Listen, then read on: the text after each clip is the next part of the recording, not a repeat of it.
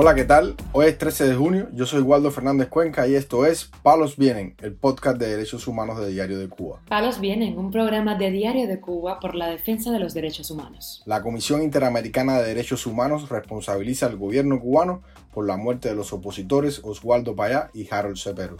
Hija del preso político Loreto Hernández denuncia deterioro del estado de salud de su padre. Una joven presa política lleva más de dos semanas en una celda de castigo en el penal del Guatao, en La Habana. Lo más relevante del día relacionado con los derechos humanos en Palos Vientos.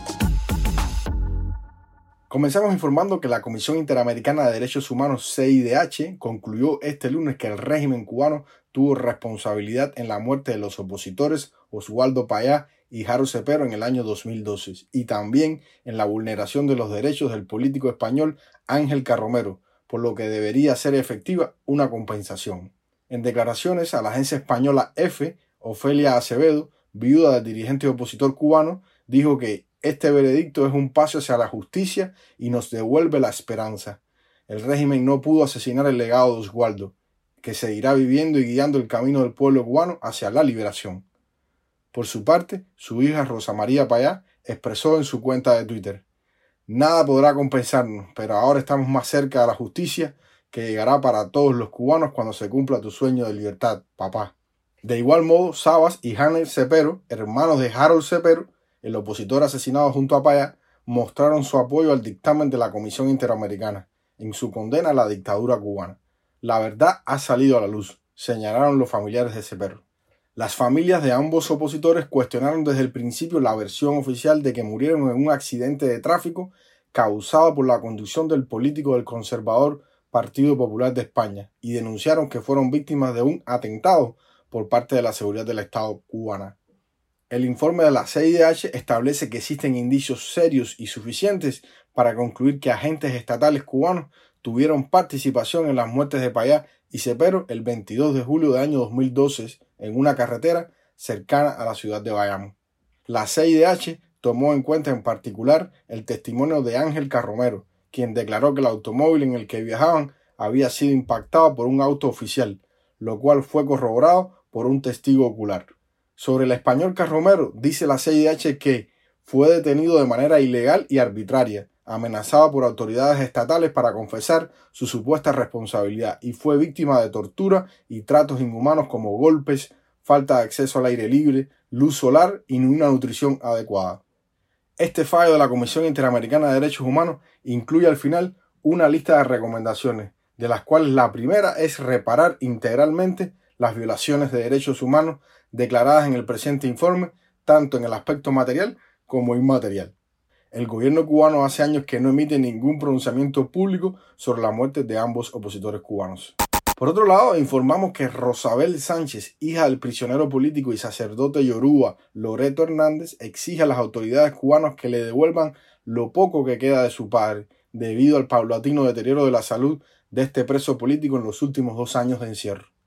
Sobre el estado actual de Loreto Hernández, la joven expresó. Mi padre ha tenido una enorme recaída, una fuerte recaída, y no entiendo el motivo por el cual no le acaban de aprobar su licencia extrapenal. La vida de mi padre se va pagando poco a poco. Pido que me entreguen lo poco que queda de mi padre. Que me lo entreguen. Y responsabilizo a todo el que tenga que ver con él, desde el carcelero hasta el jefe de la prisión, por lo que le ocurre a mi padre en la prisión Guamajal de Hombres, donde se encuentra aquí en la provincia de Villa. En marzo pasado, las autoridades carcelarias negaron la solicitud de licencia extrapenal a favor de este prisionero político, a pesar de su grave estado de salud. La licencia extrapenal había sido solicitada desde octubre del 2022 por la familia y por los médicos de Loreto Hernández. Este opositor padece de diabetes y de hipertensión arterial y sufrió un preinfarto durante los primeros días de su encarcelamiento en el año 2021. Tanto Loreto Hernández García como su esposa Donaida Pérez Paseiro, ambos líderes de la Asociación Yorubas Libres de Cuba, fueron detenidos en julio de 2021 tras participar en las protestas antigubernamentales que ocurrieron ese mes en toda Cuba. Tras meses de esperas, ambos fueron condenados a 7 y 8 años de prisión respectivamente. Palos. Para finalizar, informamos que la presa política de 22 años Liliana Oropesa Ferrer lleva dos semanas en una celda de aislamiento en la prisión de mujeres conocida como el Guatao, informó en su cuenta de Twitter el Observatorio Cubano de Derechos Humanos.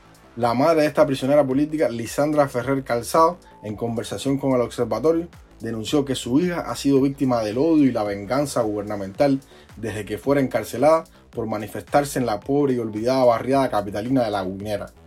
Ferrer Calzado responsabilizó a las autoridades del penal, a la seguridad del Estado y al régimen cubano por la integridad de su hija. Oropesa Ferrer fue detenida el 12 de julio de 2021 y acusada del supuesto delito de sedición. Aunque la petición fiscal inicial era de 19 años, finalmente la condenaron a 5 años de privación de libertad.